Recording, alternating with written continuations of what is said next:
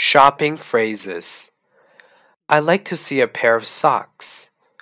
I like some apples. May I see that blue dress?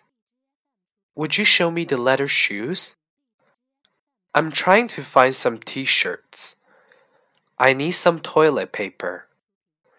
Please give me a notebook. How much is this bag? How much is this handbag? How much does it cost? How much does that come to altogether? Have you got anything cheaper? Have you got anything cheaper at a lower price? Which one do you recommend?